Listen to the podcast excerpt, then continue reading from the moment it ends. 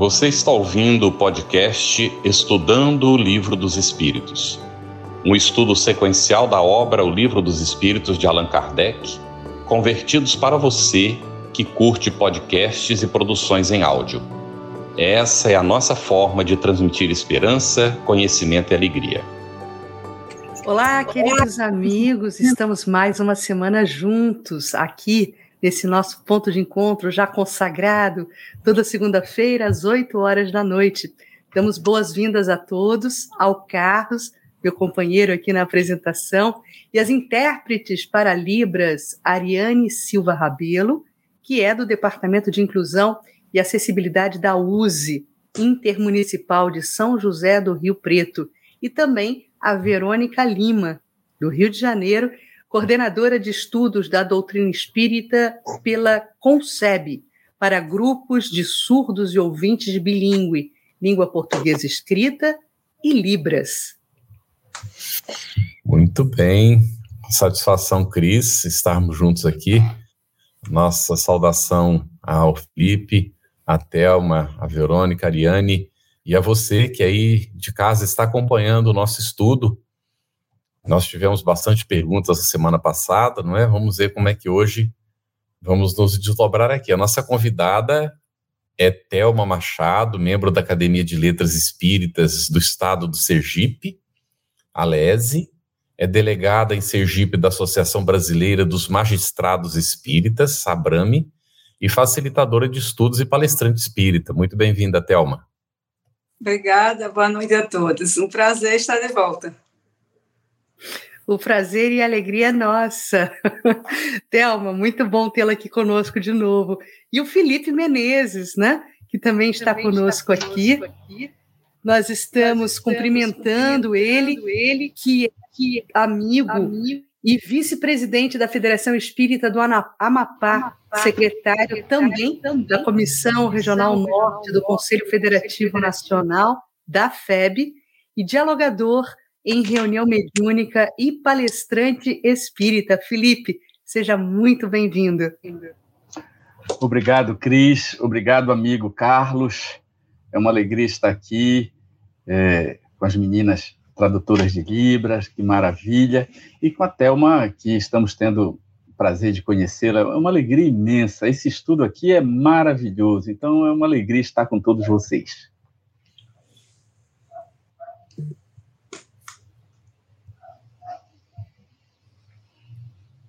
Tá fechado o microfone, é, Cris. Eu tô falando, falando e, não, vocês não estão me ouvindo. Me ouvindo. claro, meu microfone está claro, fechado. Tá fechado.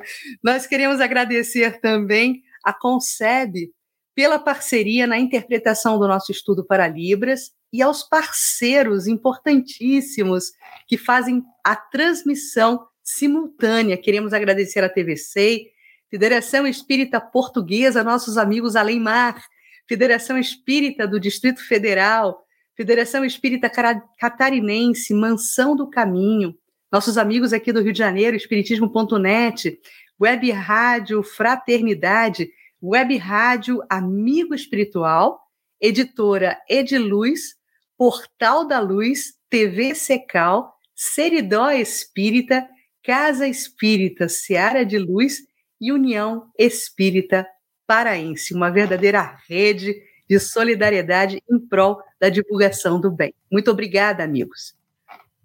Muito bem, hoje nós vamos conversar sobre separação da alma e do corpo e vamos nos concentrar nas questões 154 a 157. Mas antes da primeira pergunta, Thelma, eu queria ler o que Fernanda Lopes colocou antes, inclusive, do início, às 7h59, já no chat.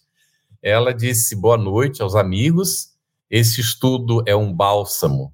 Se a angústia aperta o peito pelas vicissitudes da vida, este encontra acalma a alma e tranquiliza a mente. E agradece, bem na linha do que o Felipe acabou de comentar agora, não é?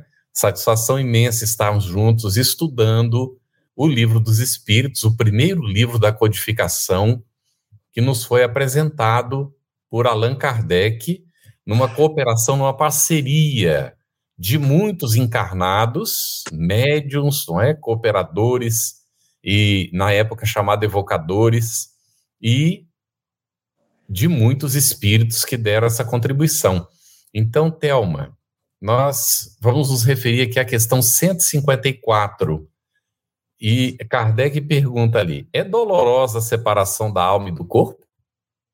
É, pergunta está no livro dos Espíritos, que eu vou, é, inclusive, ler a resposta que é dada, mas antes é preciso enfatizar, Carlos é, e demais, que é, é importante que esse estudo a gente faça também uma ponte com o capítulo 9 né, da Gênese e também com aquela segunda parte do livro Céu e Inferno. Então, é, depois da resposta que é dada, eu gostaria só de ler um pedacinho do livro Céu e Inferno, porque, como a gente sabe, Céu e Inferno e os demais livros da codificação são desdobramentos com um aprofundamento maravilhoso do livro dos Espíritos, né? Muitas coisas que Kardec coloca é, no livro dos Espíritos, que ele é mais enxuto do que os outros quatro volumes, evidentemente, ele explicita, detalha e aprofunda nesses outros livros. Daí porque eu sou assim absolutamente fã do Esdre, porque o Esdre traz isso, né? Ele, pega o tema e ele traz é, a visão da, de toda a codificação e às vezes de outro livro. Mas, respondendo à questão 154, se é dolorosa a separação da alma do corpo, os espíritos respondem a Kardec o seguinte: não, o corpo quase sempre sofre mais durante a vida do que no momento da morte. A alma, nenhuma parte toma nisso. Os sofrimentos que algumas vezes se experimentam no instante da morte são um gozo para o espírito que vê chegar o termo de seu exílio. E aí tem a, a, complementação, a gente pode complementar né, também, de que na morte natural, que sobrevém pelo esgotamento do, de, dos órgãos, em consequência da idade, o homem deixa a vida sem o perceber, uma lâmpada que se apaga por falta de óleo. Quando se coloca assim, é, se é dolorosa separação, pode-se entender que, e, e, e, é um entendimento inadvertido de que é, seria é, bem tranquilo para todo mundo. E a gente sabe que não é bem assim. Por isso que eu trouxe é, o item 4 da segunda parte do capítulo 1 da segunda parte do Céu e Inferno. Esse livro que é de 1865, né, 1 de agosto de 1865. Só para complementar essa explicação aqui, que é um pouco curta, da questão 154, como não poderia deixar de ser, que diz o seguinte: a extinção da vida orgânica produz separação da alma e do corpo pelo rompimento da ligação fluídica, mas essa separação nunca se verifica de maneira brusca. O fluido perispiritual se desprende pouco a pouco de todos os órgãos, de maneira que a separação só se completa quando não mais resta um único átomo do perispírito unido a uma molécula do corpo e aí entra a sensação dolorosa que a alma experimenta nesse momento está na razão da quantidade de pontos de contato existentes entre o corpo e o perispírito, determinando a maior ou menor dificuldade ou lentidão da separação. Não se deve, pois, querer dissimular que, segundo as circunstâncias, a morte pode ser mais ou menos penosa. São essas diversas circunstâncias que, então, o, o livro Seu Inferno vai analisar que a gente já citou aqui algumas vezes, né, Carlos? E Cris, quando a gente fez aquele estudo lá atrás, de que na segunda parte do livro São Enfermo tem, tem justamente os depoimentos do, dos vários é, tipos de espíritos do, do, ponto de vista evolutivo em relação ao desenlace ou desencarne ou passamento, como diz a tradição de Guilherme Ribeiro. Muito bom, Thelma. E nessa questão do passamento, né, reutilizando aí a expressão do Guilhom, é, a gente só está querendo é, dar destaque a uma notinha que a Maria Dalila de Oliveira colocou aqui para gente, uma mensagem no chat, dizendo que a mãezinha dela retornou à pátria espiritual, aliás, a irmã dela retornou à pátria espiritual e ela sempre pedia vibrações né, aqui nesse espaço, nesse fórum. Então, nós temos hoje mais motivação ainda para descortinarmos o véu dessa situação do desenlace, né? É, o retorno à verdadeira vida, que é a pátria espiritual. E por isso, Felipe, nós queremos te perguntar sobre exatamente esse momento, como se opera a separação da alma e do corpo. Coincide, viu, Felipe, com uma pergunta feita na semana passada nesse mesmo sentido, tá bem? aqui, só para a gente destacar rapidinho, é, foi feita por Ge, é, Gessner Albuquerque. Como acontece o desenlace do espírito em relação ao corpo? Está relacionado com essa pergunta. O seu microfone está fechado, Felipe. Ok. É fascinante como a nossa amada doutrina trata o tema, a desencarnação. Porque fora do espiritismo, nós temos a morte como final da vida. E, e todas as dores que daí decorrem, muito embora Jesus já nos tenha falado da vida eterna, enfim, todas as religiões acreditam na vida após a morte, porém coube a doutrina espírita esmiuçar, por assim dizer, essa matéria e dizer inicialmente que a morte não é o final da vida, é uma etapa da vida, tal qual o nascimento, porque quando a gente vem nascer na Terra, há uma espécie de morte no mundo espiritual. E André Luiz faculta uma compreensão bem aprofundada, ele decodifica a codificação, a começar pelo nosso lar, que é a autobiografia do espírito André Luiz. Mas ele conta ali, é, na família de Dona Laura, é, ela reencarnando e o marido vem dá uma comunicação. O marido encarnado no corpo de criança vai ao nosso lado, dá uma comunicação como que mediúnica. E ela vem nascer na Terra, e ao nascer na Terra, deixa os filhos muito tristes, porque ela vai morrer no mundo espiritual, morre em nosso lar para nascer aqui. E a vida é assim, esse, essa ida e vinda. Então é um complemento, nascer e desencarnar, ok? Mas vamos à pergunta. É, como se opera a separação da alma do corpo? Os espíritos lecionaram na questão 155, respondendo que, roto os laços que a retinham, que retinham a alma naturalmente, ela se desprende. Então, aí, nessa simples frase, tem dois conceitos profundos. O primeiro é que é, os laços se rompem. O significado do adjetivo roto é rompimento, é, é, algo que sofreu dano, estrago, que foi destruído, enfim. Então, rompido o laço, é a primeira parte da resposta, e o laço nós sabemos que é o perispírito, esse meio que fica entre o perispírito, melhor dizendo, entre o espírito e o corpo físico é o que dá a união. A união do perispírito, que é o corpo espiritual, se dá no nascimento. Então, quando o óvulo é fecundado, o espírito vem e conecta-se. E as células vão se multiplicando e as células perispirituais vão se adensando, célula a célula, molécula a molécula. O que dá essa união, a cola que cola o perispírito ao corpo chama-se fluido vital. O fluido vital, como diz a Gênese de Allan Kardec, é, como o próprio nome já sugere, é uma transformação do fluido cósmico universal, é a energia que vitaliza a matéria. E ela fica entre o perispírito e o espírito, fazendo a ligação melhor dizendo, dentro do perispírito e o corpo físico, fazendo a ligação do perispírito com o corpo físico. Então, quando este laço, quando esta substância sofre um rompimento, ela desprende a alma.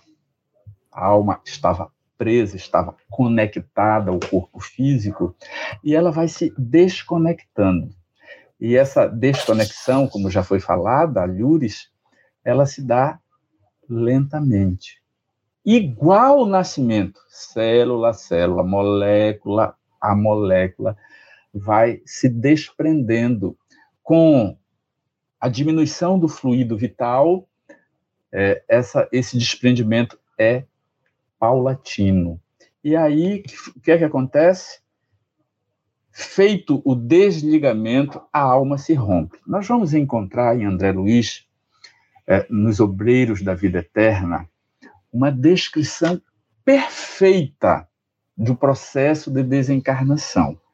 Porque esse, esse, esse fenômeno do desprendimento é da lei biológica, a lei da reencarnação e da desencarnação são faces da mesma lei, a lei biológica, a lei que garante a vida, que é a união do espírito com o corpo, tá? É uma lei. Então, é, esse esse desprendimento ele acontece porque está previsto na lei divina, é meio que automático. No entanto, o espírito, quando chega a uma certo, um certo grau de amadurecimento do senso moral, um certo grau evolutivo, ele recebe auxílio, tanto para encarnar quanto para desencarnar. E nós vamos encontrar no, no Obreiros da Vida Eterna, então, a, de, a, a descrição profunda de um moribundo, uma pessoa que está à beira da morte os bons espíritos ajudando nesse processo, que, volto a dizer, é automático e natural da lei divina, mas os bons espíritos, pelo mérito, eles mandam o que os benfeitores chamam de técnicos em de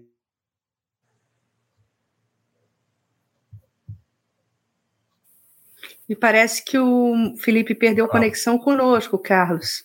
É, travou o áudio dele. Travou o áudio, mas já já ele está voltando técnicos em desencarnação, não é?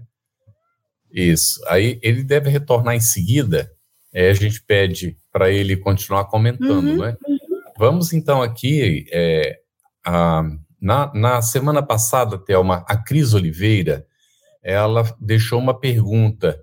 Um espírito que desencarnou recentemente fica no túmulo junto ao seu corpo? Eu creio que a gente pode unir essa pergunta aqui a, a essa que a gente tem da questão 155A do Livro dos Espíritos, quando Kardec fala a separação da alma e do corpo se dá instantaneamente por brusca transição, e aí ele continua: haverá alguma linha de demarcação nitidamente traçada entre a vida e a morte? Ele, ele responde isso assim em dois momentos. Já inicialmente para a pergunta, para o início da, da, do questionamento, quando diz separação se dá instantaneamente por busca de transição, ele responde não. E depois ele explica, porque ele é bem didático, né? Então ele não, e depois vai explicar, não é não por não, vai ter uma explicação. Ele diz o seguinte, que a alma se desprende gradualmente não se escapa como um pássaro cativo a que se restitua subitamente a liberdade. Aqueles dois estados se tocam e confundem, de sorte que o espírito se solta pouco a pouco dos laços que o prendiam. E esses laços, esses laços ele diz uma palavra, assim, um termo interessante, ele diz que eles se desatam, eles não quebram. E, e eu, eu achei muito relevante aqui, quando ele, quando ele fez a seguinte colocação não somente quando ele diz que não é subitamente, mas quando ele coloca que não há uma divisão estanque, que você possa identificar né, de pronto. Ele, ele diz que há uma zona fluida, onde, onde vai ter é, é, essa. essa é... Deixa eu ver se eu consigo encontrar uma palavra para colocar melhor, assim, como se fosse é, um, um largo ponto de transição.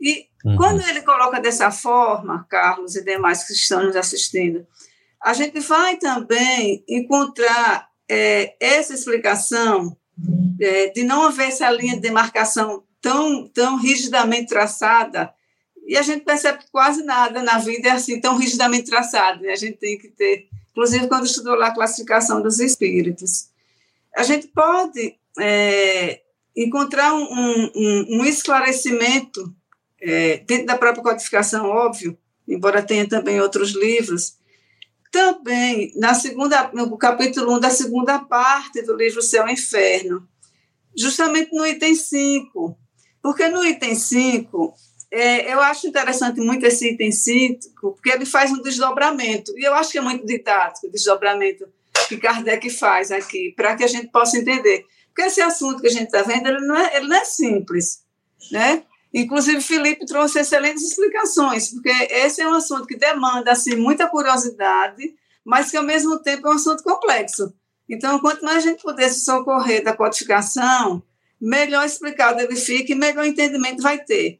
Então, o que é que diz é, esse item 5 em socorro da, da, explicação, que é longa, inclusive, a explicação, porque depois Kardec diz que durante a vida o espírito se acha preso ao corpo pelo sangue envoltório sem material perispirítico, que Felipe já eh, explicou, mas o item 5 diz o seguinte: coloquemos-nos primeiramente, em princípio, os quatro casos seguintes, que podemos encarar como as situações extremas entre as quais existe uma infinidade de variações. Olha como está, justamente de acordo com a questão, com a resposta da questão 155, quando ele diz que não há uma linha de demarcação nitidamente traçada.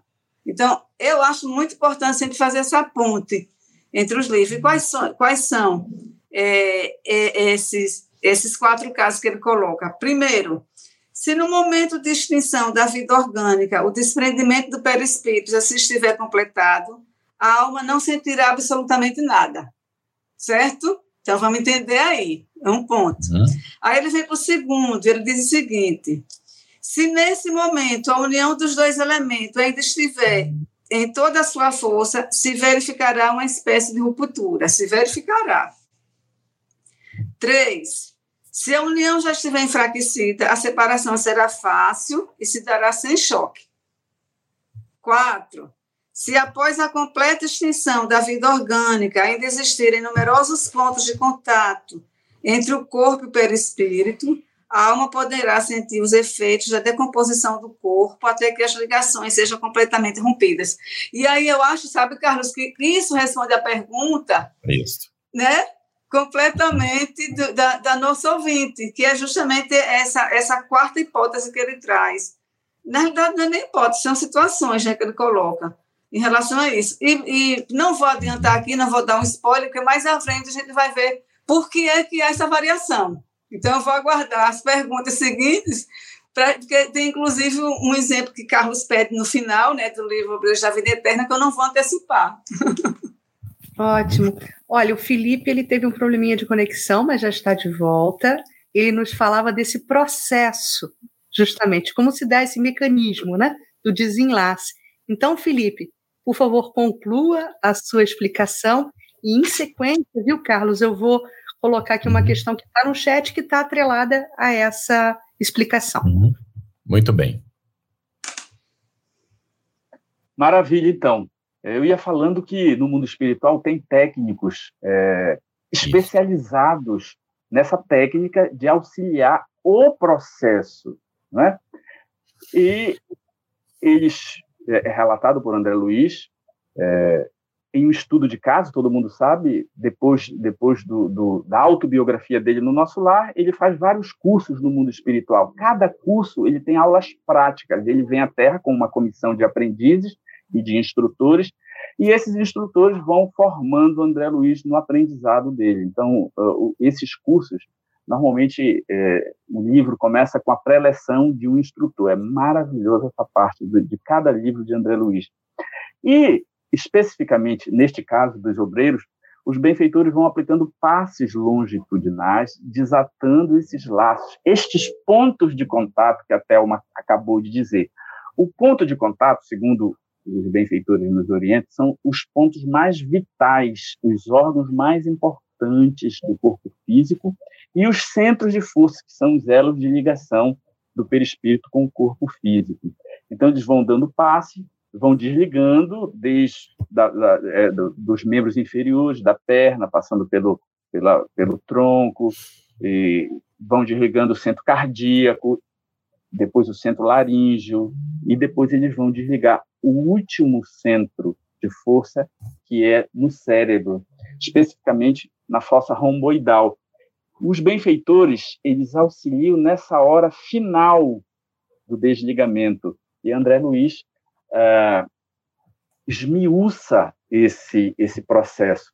Ele diz interessante porque quando ele rompe o último laço que prendia o perispírito ao corpo físico, na região da fronte, sai algo luminoso que ele não conseguiu fitar, não conseguiu firmar a visão dele, algo luminoso que fica ao lado do corpo que estava já em processo de desencarnação, e aí a partir desse ponto luminoso vai se formando de volta o corpo espiritual. Então é lindo de se ver é esse capítulo do Obreiro da Vida Eterna, porque mostra é, nos seus detalhes a ação dos bons espíritos e essa ligação.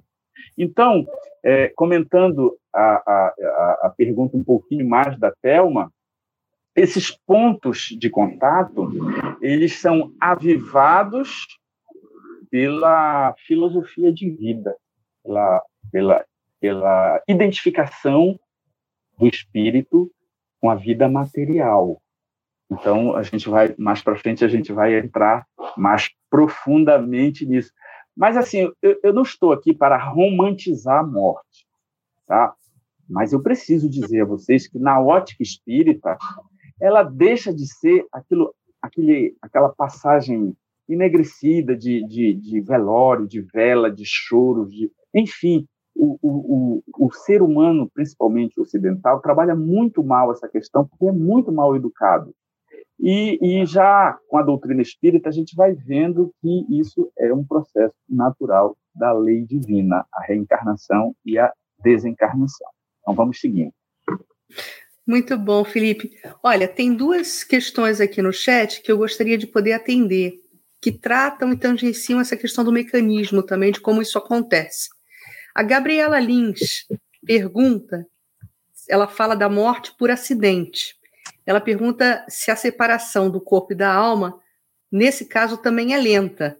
E mais para frente, um pouquinho mais adiante, a gente recebe um, um questionamento da Berta Elina de Oliveira, às 20h23, que pergunta o seguinte: uma pessoa jovem e saudável que desencarna subitamente, então pode ser por acidente também, e de forma violenta, tem dificuldade de se desprender do corpo ou não? Então, Felipe, é, nesses casos extremos, de mortes violentas, mortes súbitas por acidente, como é que se dá esse, é, esse processo da desencarnação? Então vamos lá. O mecanismo, o mecanismo físico é assim: o corpo deixa de funcionar, liberta a alma. O corpo para de funcionar. Circulação sanguínea para, respiração para, e aí vai libertando o espírito.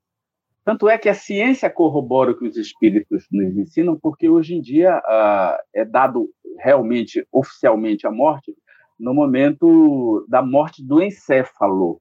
Antigamente bastava parar o coração, estava morto. Aí depois, não, não tem mais atividade cerebral, está morto. Agora não, porque às vezes não tem é, atividade cerebral externa, mas no encéfalo ainda há vida. Então, é preciso que seja detectado que não há mais a possibilidade de restauração da vida, é quando o encéfalo já não funciona mais.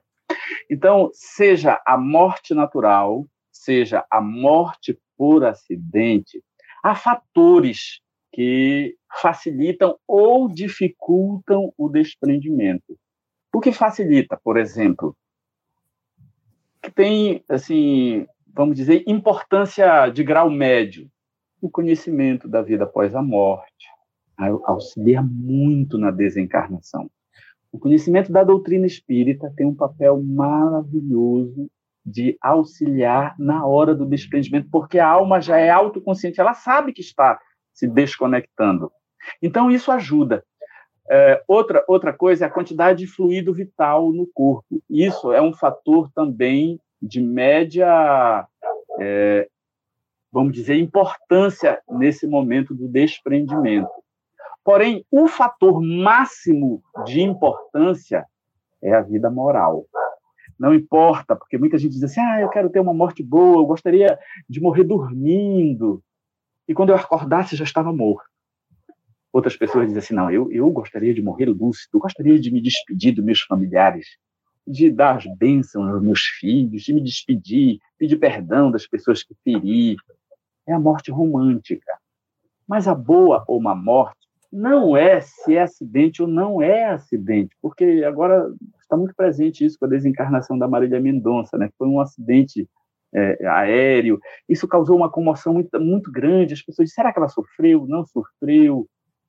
Gente, não é o fator decisivo sobre a morte. Claro que a morte abrupta é tem um peso no, no, no desligamento da alma do com o corpo. Porém, o maior peso, a, a maior importância é a vida moral, a vida mental e a vida moral, a aquisição de conhecimento e a aquisição de amorosidade. Então, não importa muito o gênero de morte, se a pessoa tem a consciência tranquila. Muito bem. Olha, nós temos um, um comentário às 20h17 da Maria Dantas, e, em relação ao que a Thelma tinha comentado, e está relacionado com o que o Felipe também está falando. Em resumo, segundo Thelma, há desenlace com sofrimento e outros não. Exato. Al, não é? Alguns deixam Exatamente. serenamente e outros com mais sofrimento. À frente, da evolução é, espiritual, do maior ou menor apego à matéria. Uhum. Inclusive, na linha do que o, o Felipe colocou é, sobre o princípio vital, tem, tem um, um, uma explicação até relativamente curta na, na Gênesis, capítulo 9, no item 18. Na 36 edição, está é, tá na página 198, que diz o seguinte: a atividade do princípio vital é alimentada durante toda a vida pela ação do funcionamento dos órgãos do mesmo modo que o calor pelo movimento da rotação de uma roda. Cessada aquela ação, por motivo de morte, o princípio vital se extingue como calor é, quando é, a roda deixa de girar. E colocando assim, a gente vai perceber também nos vários estudos e, e trazer aqui a obra fantástica de André Luiz, né? de preferência lendo na sequência essa obra, que é bem melhor de se entender, é, se percebe como é, o princípio vital, é, a, a, influência que vai ter, inclusive quanto à forma de desencarne. Quando você já exaure mesmo por velhice, etc., etc., é aquele, aquele termo que, que é usado, né? que é como se uma vela se apagasse lentamente. Então, o choque, de fato, é bem menor do que quando é numa idade tenra, assim, repentinamente, a pessoa cheia do princípio vital, né? e sofre um acidente assim desencarna é, é, é, é, instantaneamente. Há uma diferenciação muito grande em relação a isso, que é o que a gente está vendo nessas questões aqui do livro dos Espíritos, que cujas respostas explicam muito bem isso, para que a gente possa ter um melhor entendimento sobre esse processo, que na realidade é um processo. A gente está emprestado isso do direito, porque o que é um processo no direito? Vários atos né, ordenados ali, que você pouco a pouco vai para chegar a uma solução. Um processo é isso, são vários eventos ali que ocorrem, na verdade. A desencarnação, pelo, por tudo que é explicado aqui pela codificação, é um processo, não é um ato só, é um processo, uma soma, né? Para que, que, que isso ocorra. Carlos, quer puxar alguma, alguma questão do chat? É, acho que a gente pode ir com essa aqui para o Felipe. É, é a 156, Felipe, do Livro dos Espíritos, não é, Cris? Uhum. A, a, separação definitiva da alma e do corpo pode ocorrer antes da cessação completa da vida orgânica? Então, aqui houve uma pergunta também, não é? Isso, é, eu estava tá lembrando dela, cara. Isso. Da Claudine, é, Claudine viu, Felipe? Isso. Isso. Há possibilidade do espírito ser desligado do corpo antes de haver um acidente? Tudo a ver, né, com o momento que estamos passando. Mas a, a, a Thelma, ela foi muito feliz já de adiantar essas questões agora, é, para a gente entender que é um processo. É, veja que a pergunta começa com o final do processo, né? A separação definitiva, ou seja, começou uma separação parcial, lenta, serena ou abrupta, ok? Mas há uma, uma preparação, porque a pessoa que vai desencarnar amanhã, por exemplo, de um acidente, no inconsciente dela, ou no subconsciente, ou leia-se no perispírito, durante o desprendimento e durante o pré-programa reencarnatório, ela já sabia o gênero de morte. E ela sente algo. Esse algo já é a preparação que ela vai tendo. Então, veja, é um processo, é um processo que começa antes do nascimento, no pré-programa reencarnatório, ok? Mas vamos, vou ler de novo a pergunta, Carlos, para logo a seguir ler a resposta, tá? Vamos a ela. Então, a separação definitiva da alma do corpo pode ocorrer antes da cessação completa da vida orgânica. Em outras palavras, pode haver aquele rompimento antes do coração parar de bater, a respiração ainda está no, no aquilo que a gente chama um fenômeno de agonia antes da morte, não é? Pode o espírito ser desligado antes do momento final. Qual é o momento final? Quando haja a cessação da atividade do encéfalo. Pode ou não pode? O que é que os espíritos responderam? Na agonia, a alma, algumas vezes, já tem deixado o corpo. Nada mais, é, mais há do que vida orgânica. O homem já não tem consciência de si mesmo. Entretanto, ainda lhe resta um sopro de vida orgânica. O corpo é a máquina que o coração põe em movimento. Existe enquanto o coração faz circular nas veias o sangue, para o que não necessita da alma. Então, ali ainda uma vida orgânica, uma vida fictícia. Eu vou lançar um exemplo aqui, que é muito conhecido entre os espíritas, porque foi uma vivência do Chico Xavier que tinha amigos espíritas, um casal jovem que perdera dois filhinhos no incêndio, no acidente. O casal começou a sa eh, conseguiu sair do carro, mas na hora que iam tirar as crianças, o carro explodiu e eles viram os filhinhos queimarem. Claro que isso é um trauma terrível. E foram se consolar com o Chico. Que maravilha que tiveram essa oportunidade. E o Chico lhes disse que Bezerra e André Luiz já estavam apostos antes da batida e que desconectaram o espírito do corpo das crianças antes da explosão e que as crianças nada sofreram. E diante de uma informação desta, claro que os pais se tranquilizaram, porque, sendo espíritas e com esta informação, entenderam que aquilo que queimara fora só os corpinhos das crianças. Então, pode acontecer sim. Mas nós temos um, por outro lado, temos uma informação de um, de um romance de, de me esqueci o autor, é, Gentili, o sobrenome dele, o Carlos há de lembrar. Salvador, é, um, um, Salvador Gentili. Salvador Gentili. Isso. É um dos romances dele muito conhecido. É, me falta memória nessa, nessa hora. A gente vai ficando velho, diz que a Thelma é jovem ainda, ela há de lembrar. Porém, eu não me lembro agora, mas vou me é, lembrar. É, é, é alguma em coisa que se passa no... A desencarnação de Pai Tomás. Da escravidão. Assim. Isso. De Pai Tomás. Olha, isso que é memória, aí, aí é o carro. é isso mesmo. É, Senzala, tá aí o, o título Senzala, livro. Que maravilha. Isso, que relata essa desencarnação. Pai Tomás é, Pai Tomás era um líder religioso dos escravos. Era uma alma muito evoluída, que nascera para auxiliar aquele grupo de cativos que ele tinha como família espiritual. Então, ele veio para dar suporte. Ele não tinha karma.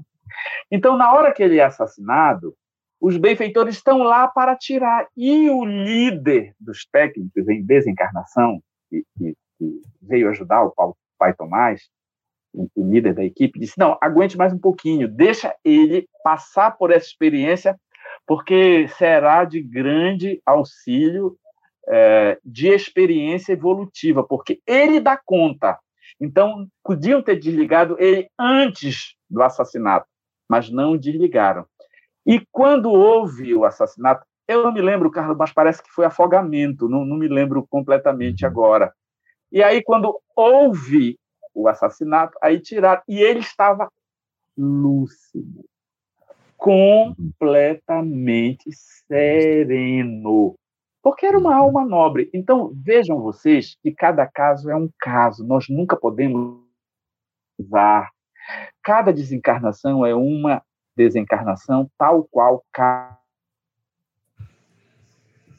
e cada reencarnação, cada processo reencarnatório é um processo diferente. Igual uma mãe que tendo dez filhos, cada parto, cada gravidez foi diferente. Assim, cada desencarnação também será é, diferente. Então, também, muitas das vezes, eu trago. Caiu. Caiu, Felipe. Caiu, né? Voltou? Voltou. Voltou. Voltou. Voltou. os casos das pessoas que estão em coma profundo uhum. e as famili os familiares ficam naquele dilema se desliga ou não desliga a máquina, não é? E, e eu já falei isso ah, outra vez na nossa, no nosso estudo aqui. É, leiam os trabalhos no site é, do, do, do, da Associação Médico Espírita, que eles têm trabalho maravilhoso sobre ortotanásia e espiritismo, né? É, uhum. para chegarmos a um equilíbrio, nem de prolongarmos a vida, que pode ser só uma vida orgânica, e você fica anos ali e só prolongando uma vida que só é orgânica, está sustentada por, por é, equipamento. Mas quem vai dizer isso? A ética, a ética da medicina, né? que é uma matéria que os médicos estudam, se debatem, e, e, e a AME tem muito a contribuir porque ela associa a ética médica ao conteúdo da doutrina espírita. Muito bem. Ô, Cris, antes de você fazer outra pergunta, a, a pergunta do Luiz Henrique Castro, feita às 20h27, foi respondida pelo Felipe agora. A alma pressente a chegada do momento da desencarnação e pode estar consciente no momento do desligamento. Ele contou o caso, não é, de que o espírito foi desligado completamente consciente. E aqui o Felipe citou um livro do Salvador Gentili, anote aí para sua leitura, que é interessantíssimo, que é Senzala. E nós aqui também foi citado hoje Obreiros da Vida Eterna. Lá também tem um caso de desencarnação lúcida, que o espírito ajuda, inclusive, no momento de desligar, o próprio desligamento e que Bezerra de Menezes vai chegar só para desligar o cordão, não é final, que já foi descrito aqui pelo Felipe também. Então, há sim essas situações de lucidez. Muito bem, Cris, contigo. É, é que falhou aqui. É, você está se referindo ao Volteia, Carlos? Não eu, não, eu falei foi do, do Obreiros da Vida Eterna e do Senzala só. Uhum. Ainda não citei o Volteia. Ah, tá. É, vamos então com a Thelma, viu, Thelma? A gente vai agora se debruçar sobre a questão é, do momento da morte, questão 157, né, que Kardec pergunta: no momento da morte, a alma sente alguma vez qualquer aspiração ou êxtase que lhe faça entrever um mundo onde vai de novo entrar? Pergunta assim bem bem pertinente, né? Acho que todos se fazem essas perguntas, né? E Kardec foi um autêntico porta-voz da humanidade, né? Não sei se vocês notaram, mas as perguntas que Kardec faz são perguntas que, que milhões de, de, de nós é, gostaríamos de ter feito também. E como o Carlos citou ainda há pouco aí da obra da vida eterna, acho que a gente está na sincronicidade, como diz Jung, viu, Carlos? A sincronicidade é maravilhosa. É, eu vou trazer a resposta que é dada, mas eu também trouxe dois exemplos de obreiros da vida eterna, bem pequenininhos. E um deles, Carlos, foi o que você citou ainda há pouco. Então, o que é que os espíritos respondem a essa pergunta de Kardec, se no momento da morte alma sente alguma vez qualquer aspiração ou êxtase que ele faça entrever o mundo onde vai de novo entrar? Eles respondem o seguinte: muitas vezes a alma sente que se desfazem os laços que aprende ao corpo Entrega, então, todos os esforços para desfazê-los inteiramente. Já em parte desprendida da matéria, vê o futuro desdobrar-se diante de si e goza, por antecipação, do estado do espírito. Aí, o meu filho aqui de jurista, sabe, Carlos? Peguei aqui, olha, atentar para o fato que Kardec diz muitas vezes, ele não diz sempre. E é muito importante a gente prestar atenção e cada palavrinha que está lá no livro dos Espíritos, que elas são extremamente importantes. Quando Kardec diz muitas vezes, não sempre, ele está tá nos dizendo o seguinte: olha, há situações, como o Felipe colocou, há situações e situações, porque há a subjetividade, né, o histórico reencarnatório também da pessoa. Por isso que eu trouxe dois exemplos de obreiros da vida eterna para que a gente possa contextualizar essa resposta que os espíritos dão a Kardec, certo? É o seguinte, no livro Obreiro, André relata a situação de desencarne de Dimas, certo? O que é que acontece com Dimas? Repare o que aqui está dizendo. Para os nossos amigos encarnados, Dimas morrera inteiramente. Para nós outros, porém, a operação era incompleta. O assistente deliberou que o cordão fluídico deveria permanecer até o dia imediato, considerando as necessidades do morto, ainda imperfeitamente preparado para o desenlace mais rápido. E aí, em seguida, ele vem com a situação de Adelaide e diz o seguinte: Adelaide esforçou-se para mostrar satisfação no semblante, novamente abatida, e rogou tímida lhe fosse concedido o obsequio de tentar ela própria, a sós, a desencarnação dos laços mais fortes em esforço pessoal espontâneo. E, mantendo-nos de vigilância, em câmara próxima, deixamos-la entregue a si mesma durante as longas horas que consumiu no trabalho complexo e persistente. Certo? E só no finalzinho, como o Carlos colocou, né, que vem e faz lá o último desligamento, para mostrar como vai depender muito da situação específica de cada um. Porque a gente está lidando, nós não fomos feitos em série, né? nós não somos feitos em série. Apesar de nós possuirmos aqueles elementos comuns, né? os elementos químicos né? dos átomos, moléculas, depois vem o, a, a, divisão celular, que a gente sai do campo da química para a biologia, nós somos individualidades. E como individualidades, nós também somos subjetividade. Então, nesse aspecto, vai ter uma diferenciação em cada situação, com cada um, a depender do histórico, porque nós somos herdeiros de nós mesmos, na verdade, né? Nós somos herdeiros de nós mesmos. Então, a depender disso é que vai acontecer é, a forma do desenlace de cada um. Por isso que eu achei interessante trazer esses dois exemplos, porque eles, eles são diferentes. Né? Em Dimas foi mais trabalhoso, em Adelaide ela mesma já fez quase que tudo, só ao final que chegou para fazer aquele ponto uhum. final, como Carlos antecipou antes da, uhum. da pergunta. Muito bem. Aqui eh, nós temos uma manifestação da Roceana eh, Marreiros, às 20h39.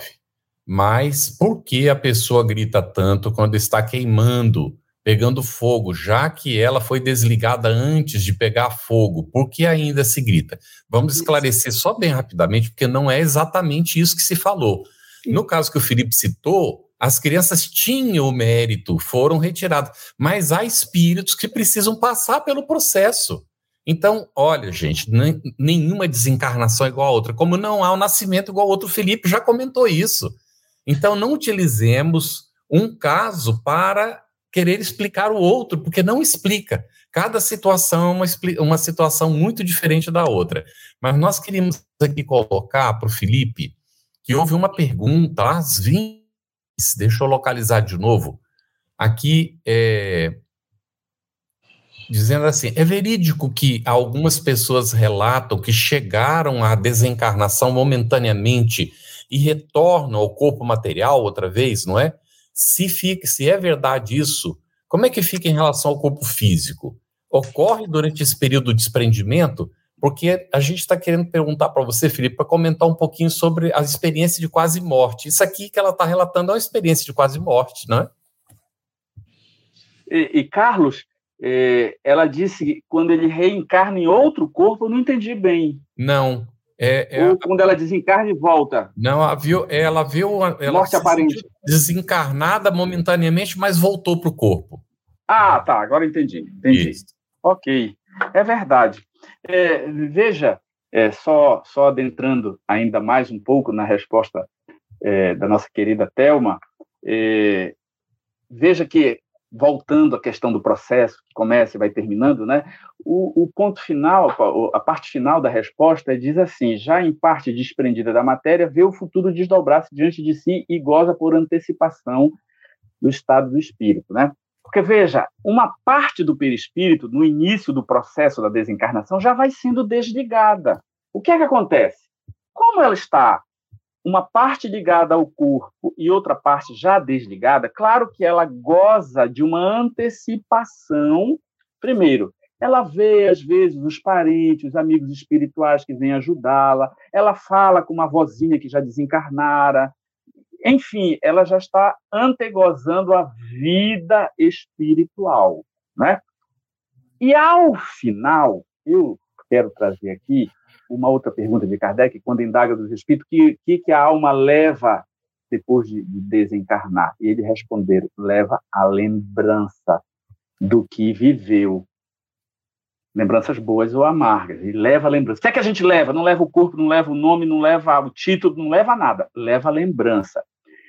E no fenômeno de quase morte, que a nossa querida perguntadora trouxe, acontece é, um antigozo do processo de desencarnação, mas não o processo todo, que são os casos de morte aparente que a ciência tem estudado desde a década de 70 com o Dr. Raymond Moody Jr., e, e atualmente o, o, o, livro Uma Prova do Céu, uh, do Dr. Abraham Alexander III, são obras fantásticas que mostram as experiências de quase morte. Eles sintetizaram, depois de estudarem milhares de casos de EQM, o seguinte: as sensações que a alma experimenta, ela sente primeiro uma leveza muito grande, a maior parte sente se flutuar.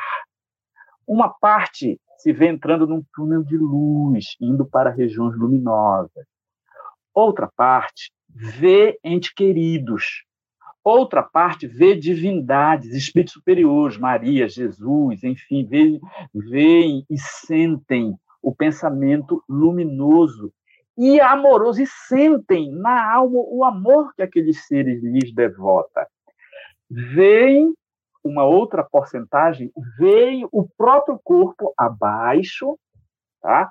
E tem essas experiências que são corroboradas pelo que Kardec nos ensina e pelo que os espíritos nos ensinaram, com, sobretudo, a mediunidade maravilhosa do Chico Xavier.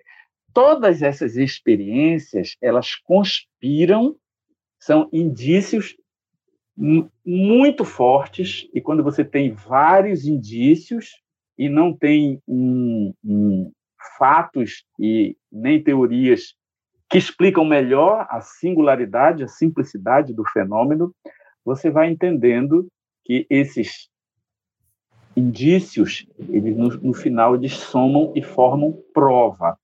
Então, Outra prova científica desse processo, que é tal qual a doutrina espírita nos ensina, as primeiras experiências do Dr. Albert de Rochas, que era um magnetizador e foi uma das primeiras personalidades que trabalhou com regressão de memória, fazendo a pessoa lembrar da infância, lembrar do processo da gravidez e lembrar do período entre vidas, e às vezes ele colocava em regressão para que ela lembrasse da última desencarnação, e em transe hipnótico regressivo, essas pessoas também relataram as mesmas condições das pessoas que foram entrevistadas que tiveram morte aparente. O que quer dizer isso? Pessoas que não se conheciam, às vezes crianças, que relatavam todos esses fatos, nos mostram que é justamente esse é o processo da desencarnação, tal qual os espíritos nos informaram na nossa doutrina. E aí a desencarnação depois se faz serenamente, suavemente. Então, a experiência de quase morte, ela é maravilhosa porque um dos efeitos colaterais dela é que as pessoas que entraram em experiência de quase morte perdem o medo de morrer. E uma boa parte delas relatam que foram chamadas de volta ao corpo e se sentiram muito tristes de ter que se reconectar ao corpo, porque estavam gozando de um estado que não queriam voltar. Porém, para finalizar minha fala, Carlos, na segunda edição do livro Vida Após a Vida, do Dr. Raymond Moody Jr., ele entrevista algumas pessoas que entraram em EQM, ou seja, experiência de quase morte, por tentativa de suicídio. E a narração se torna de Felipe caiu. Grandes angústias. Então, voltou. E elas relatavam. Voltou? Voltou. Eu estava falando da situação dos, dos entrevistados de tentativa Isso. de saúde, de Isso. suicídio, né? Isso. Então, é, ele chegou a corroborar também que a morte por suicídio é uma morte dificultosa. Então, aquilo que era gozo para a alma se tornou um peso. E essas pessoas que retornaram o corpo deram graças a Deus do suicídio não ter se consumado, ok?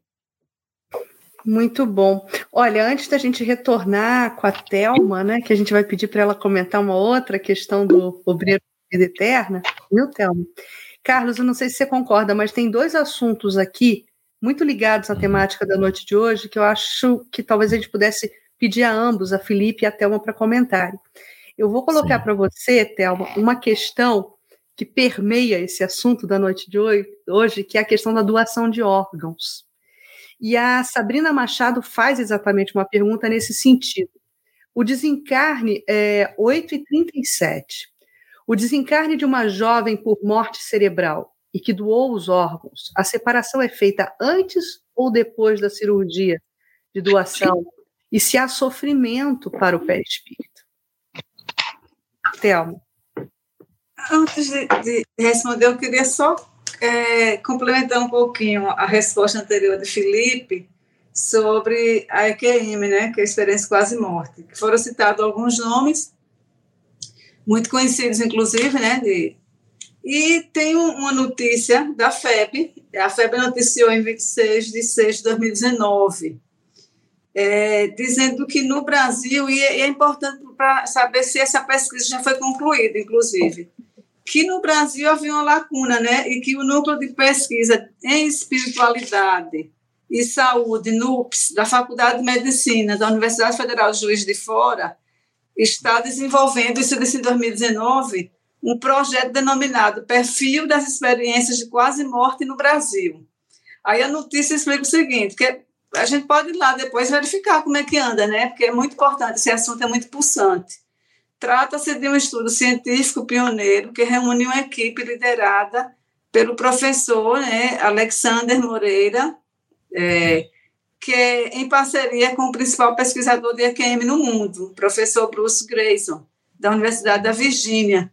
Também participaram do projeto os professores da UFJF, né, de Neurologia, Marcelo Maroco Cruzeiro, e de Enfermagem, Monalisa Silva. Então, esse estudo aí é, é justamente para traçar um perfil de EQM no Brasil, porque havia uma lacuna. Eu achei muito pertinente essa notícia da FEB, porque a gente vai ficar prestando atenção para ver o resultado dessas pesquisas e, e, no Brasil, como é que isso vai ser é, trazido, de que forma, se de, em livro, em artigo, em alguma coisa, para voltar a pesquisar sobre isso. É, em relação à, à, pergunta anterior, que doação de órgãos, né? Uma jovem que desencarna e tem morte cerebral, não é isso? Sim, sim. Mas eu acho assim, na própria pergunta, não sei se Felipe é médico, se você é médico, Felipe. Promotor de justiça. Nossa, então nós somos da área jurídica, eu sou juíza. então vamos lá. Se já a morte cerebral, e como ele colocou muito bem, né, é, porque o cérebro está lá no encéfalo, né, tem o encéfalo, tem o cérebro e outras estruturas. Se já a morte encefálica, a, a ciência considera como morte exatamente quando há essa morte encefálica. É, nesse aspecto é que é permitida, então, a doação de órgãos. Mas a pergunta que ela faz é do ponto de vista espiritual, se a pessoa vai ou não sentir dor, né? Assim, do ponto de vista físico, não vai sentir dor nenhuma, não. Do ponto de vista espiritual, a gente entra no que a gente disse antes, dependendo né, do momento evolutivo dela, dependendo da maturidade espiritual dela, mas não é uma dor física que ela vai sentir, né? Porque existem as dores físicas e as dores morais ou espirituais. Ela vai acompanhar aquele processo, mas não vai ser pela doação a dor dela. A dor dela, o sofrimento dela talvez seja pelo fato de ter desencarnado jovem. Porque muitos não se conformam quando desencarnam jovem, e é natural que assim seja. Porque está cheio de princípio vital, não é, Felipe? A pessoa estava cheia de princípio vital, cheia de vida, etc. Não todas, algumas já têm uma espiritualidade tão evoluída e parece que já pressupõe que vai, vai embora cedo, vai retornar à parte espiritual cedo, que se conforma mas não, não, não são todos, porque quando, como a gente disse anteriormente, cada caso é um caso. Então, o que pode acontecer, a depender do estado espiritual dela, é esse conformismo do ponto de vista espiritual, ter desencarnado cedo, etc, etc. Não, porém, do ponto de vista físico. Não sei se consegui responder em relação a isso. Se Felipe quiser complementar. Sim, eu só queria fazer um. Só, É isso, eu queria só fazer uma observação, Thelma. É, esse, esse é o raciocínio mesmo, você fechou o raciocínio. Eu só queria trazer um caso muito interessante de uma pessoa que suicidou-se com um tiro. Ela deu o tiro e o tiro ficou repercutindo, né? Ela entrou numa espécie de processo pós-traumático, né? Que ela revivendo em flashback, looping. ela via cada segundo, looping. é isso, no looping, ela dava o tiro e o sangue brotava, o sangue brotava e não parava. Dado momento, o sangue parou.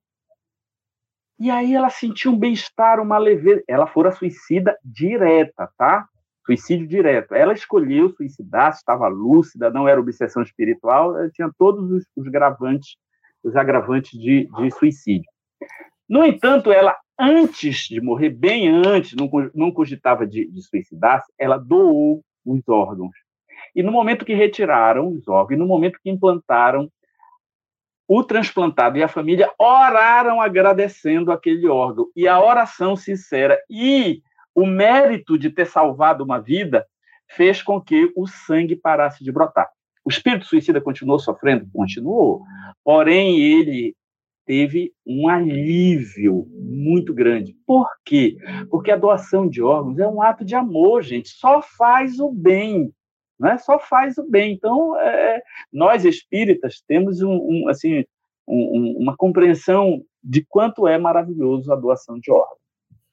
É uma caridade, muito, né, Felipe? Bem. Cris, antes da pergunta para a Thelma sobre os obreiros ainda, antes, eu, eu, dei uma caída aqui, antes da pergunta última, Cris. Voltou. Uhum. Estava é, só querendo fazer aqui dois comentários que, que aparecem, não é? É? Primeiro, gente, a gente já esclareceu anteriormente. A palavra desencarne não existe no sentido que nós temos usado ela o é, desencarne é só no sentido verbal, que eu desencarne, que tu desencarnes na conjugação. Porque a palavra correta é desencarnação. É. Não existe a palavra desencarne como substantivo, tá bem? Então, toda vez que a gente for falar, presta atenção nisso. Não houve o desencarne da pessoa, isso não acontece nunca. Houve a desencarnação da pessoa. Tá certo? É o neologismo, é, né?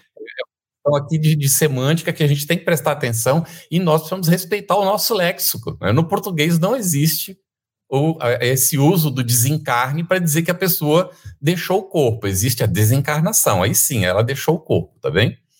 Agora aqui, eh, Felipe, antes da Thelma responder aquela última pergunta, a pessoa pergunta assim: no caso de suicídio, como se dá a separação da alma e do corpo? Vocês já comentaram isso, já fizeram a explicação e o Felipe chegou a dar o exemplo de que a desencarnação é mais completa, é complexa, é mais difícil, não é por causa do suicídio. Mas aqui citou até um caso atenuante do sujeito que doou os órgãos. Então nós consideramos isso respondido, não é? Ou vocês querem complementar alguma coisinha rapidinho, Felipe?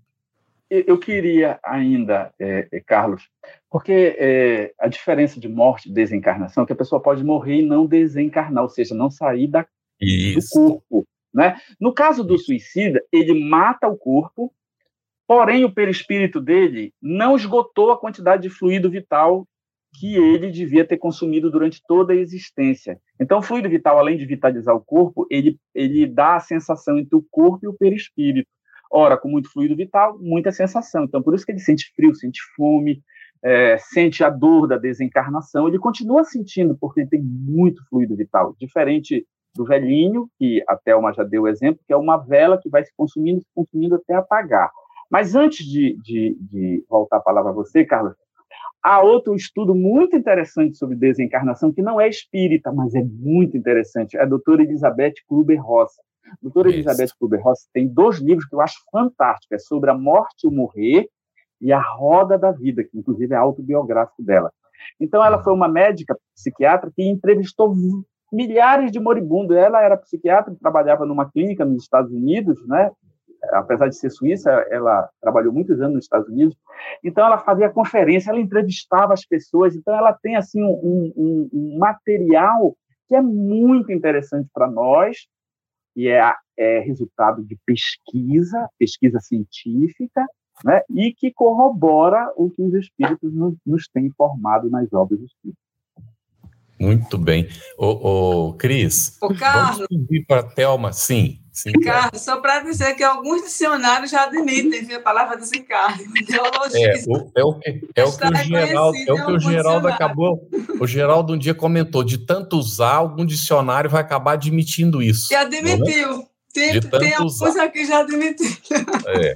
Então tem que tomar muito cuidado com isso aí, mas tudo bem. É, é, é uma questão realmente, a língua é evolutiva, né? E normalmente os, os léxicos, os que cuidam do assunto, vão incorporando, às vezes, as palavras. É verdade. Mas, é, antes de você fazer a pergunta, Cris, vou só deixar aqui, né, para ver se a Thelma consegue englobar isso aqui, que está bem dentro do assunto, do que ela vai tratar. É, a, a, Inês Beleze, às 20h43, disse assim: como se dá o desligamento do espírito de uma pessoa em depressão profunda? Era o caso do rapaz que ela vai falar agora, não é? E também é, como se dá o desligamento de espírito de uma pessoa, da um já está em depressão profunda, foi repetida lá embaixo. É, o, o ser que é muito apegado à matéria, ele sofre no momento da desencarnação? É a outra pergunta. E aí, Cris, é contigo na pergunta final. A, Maravilha. A Thelma, vai terminar então, por aí. Então, a Thelma vai recuperar para a gente esse manancial que é o Obreiros da Vida Eterna, André Luiz, e como manancial, já que a gente está falando de suicídio, só deixar aqui uma última dica de leitura também, para todos aqueles que se interessam pelo contexto do suicídio, né, que querem se aprofundar nessa temática, leiam a obra de Ivone Pereira. Leiam um livro Sublimação, por exemplo, é um livro autobiográfico de várias encarnações da própria Ivone Pereira, onde ela nos dá dicas riquíssimas, explicações bastante aprofundadas das injunções desse ato de rebeldia para com a lei divina. Mas, Thelma, então, sobre obreiros da vida eterna, André Luiz, é, a gente coloca essa última questão para você, minha amiga. É, encontramos vários casos de desencarnação, porque era tão difícil, em um desses casos, do protagonista que se chamava Cavalcante, é, que era um católico romano. Que, por que, que para ele foi tão difícil esse processo de desencarnação. É, só pontuando aqui que não há nenhuma crítica nessa pergunta à religião, mesmo porque lá na frente, né, salvo engano, 842, me corrija se estiver errada, quando Kardec pergunta se é só aquela religião e que seja melhor, e os espíritos respondem, olha, não, é, desde que leve o homem a ser, perdoe mais, seja indulgente, indulgente benevolente, etc., é, é, essa é a religião melhor para a pessoa. Então, não, não vai uma crítica aqui para a religião católica. Mas aí, eu até, essa pergunta é muito interessante, porque fez com que eu revisitasse, sabe, Obreiros da Vida Eterna, que é um livro maravilhoso. E o Cavalcante é muito interessante, porque é, começa descrevendo que o nosso Cavalcante era muito virtuoso, e é bom que a gente preste atenção nisso. Veja os adjetivos que são colocados, que ele é muito virtuoso, abnegado, valoroso no serviço do bem, do próximo, certo? E aí a gente percebe o seguinte: nossa, mas se ele era isso tudo, por que, que houve é, problema é, nessa separação? Que Felipe já trouxe também, né? Os passos todos. E aí é que vem a explicação. Veja bem que, que, que, que o nosso querido André coloca. Notei, todavia, e que essa lição de Cavalcante serve para todos né, que estão ouvindo, porque vai entender bem melhor, né, Carlos? Notei, todavia, que Cavalcante era absolutamente alheio à nossa influenciação. A equipe estava lá, né, tentando fazer esse desenlace de, de, de Cavalcante, mas ele era absolutamente alheio. E ele, ele complementa na explicação nada percebia da nossa presença ali, verificando que ele, apesar das elevadas qualidades morais que lhe exornavam o caráter, não possuía bastante educação religiosa para o intercâmbio desejável. E quando ele diz é, educação religiosa, não é educação religiosa que deva ser necessariamente espírita, não. É uma educação religiosa no, próprio catolicismo, aquele católico, aquele católico, ele poderia ter aprendido que a vida não, não, não se acaba, né? que é só o corpo que se vai, que há vida além da morte, que o espírito sobrevive Então, faltou esse conhecimento. E tem mais, tem mais que a gente vê é, isso acontecer. Quando André explica o seguinte: dos quadros que havíamos observado naquele dia, esse era, sem dúvida, o mais triste. Além das vibrações do ambiente perturbado, o operando não oferecia fácil ensejo à nossa atuação. Olhe, olhe só. Aí coloca dois pontos. Um que é próprio da pessoa e um do ambiente, para ver como há essa influenciação. O próprio dele é o fato do desconhecimento espiritual dele, do, do que tem além da vida, né? não é além da morte, é além da vida, o que tem além da vida. E o outro fato é um fator exógeno, um fator externo que também influencia, que por isso que a gente tem que ter profundo respeito, não somente quando a pessoa está desencarnando, mas quando ela recém-desencarnada, depois desencarnada, porque todo, toda essa movimentação, todos esses pensamentos, eles têm influência no estado espiritual da pessoa. E André deixa bem claro isso, é, que essas vibrações do ambiente, elas perturbaram esse desenlace, somado, evidentemente, ao pouco conhecimento que ele tinha sobre a vida espiritual. E aí dificultou, eles precisaram, eles adiaram, inclusive, a complementação do desenlace para outro dia, para ver se encontrava, encontravam condições mais propícias para que pudessem completar esse trabalho. Então, é, é, achei assim, uma pontuação é, muito interessante, né? uma lição assim que é muito reflexiva e que mostra como não somente depende da própria pessoa e como a gente que está fora, né, como as pessoas que estão ali podem ajudar a essa pessoa com preces, né? Com vibração de amor, com vibração de perdão, com vibração de benevolência, mostrando, como eu disse anteriormente, que de fato é um processo, é um conjunto de fatores em relação a isso que podem auxiliar a pessoa. Uhum. Muito bem, excelente. Vamos encaminhando para o nosso fechamento. É, Cavalcante ainda trazia uma situação depressiva terrível, porque ele queria pedir perdão à mulher, não é? Porque ele se considerava culpado em relação a ela, Isso. e na realidade ela também já estava desencarnada, ele não sabia. Então ele queria, porque queria antes de se entregar à morte, ter a chance de pedir perdão a ela. E aquilo fazia sofrer terrivelmente.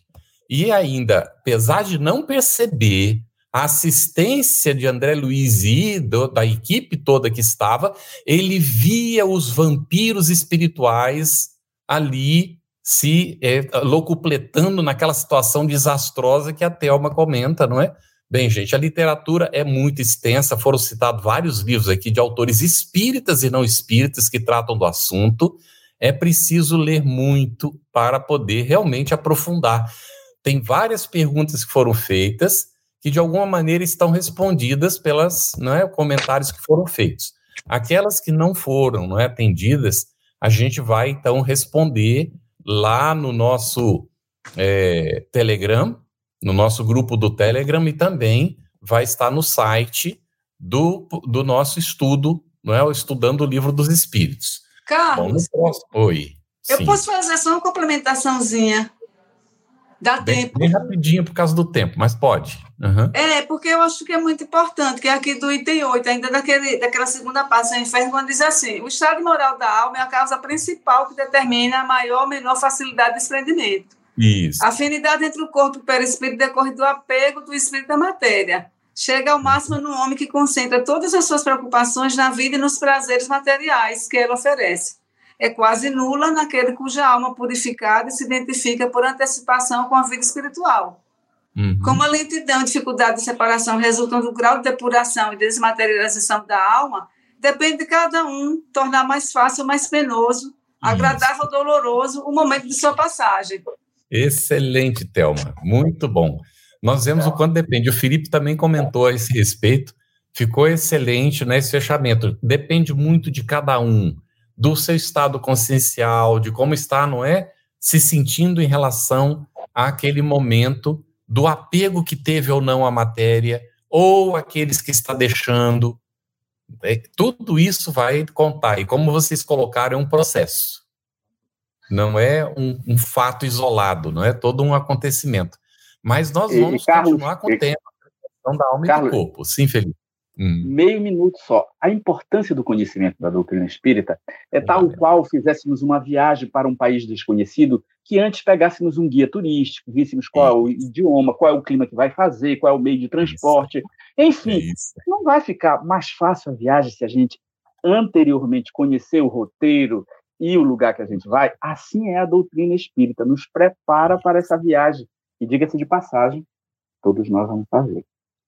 Exatamente. Muito e, bom, e, é, e, é, uma viagem, Carlos, muito rápido também. Hoje a gente está esticando, né? Hum. Mas eu preciso dizer isso, pegar esse gancho que o Felipe deu.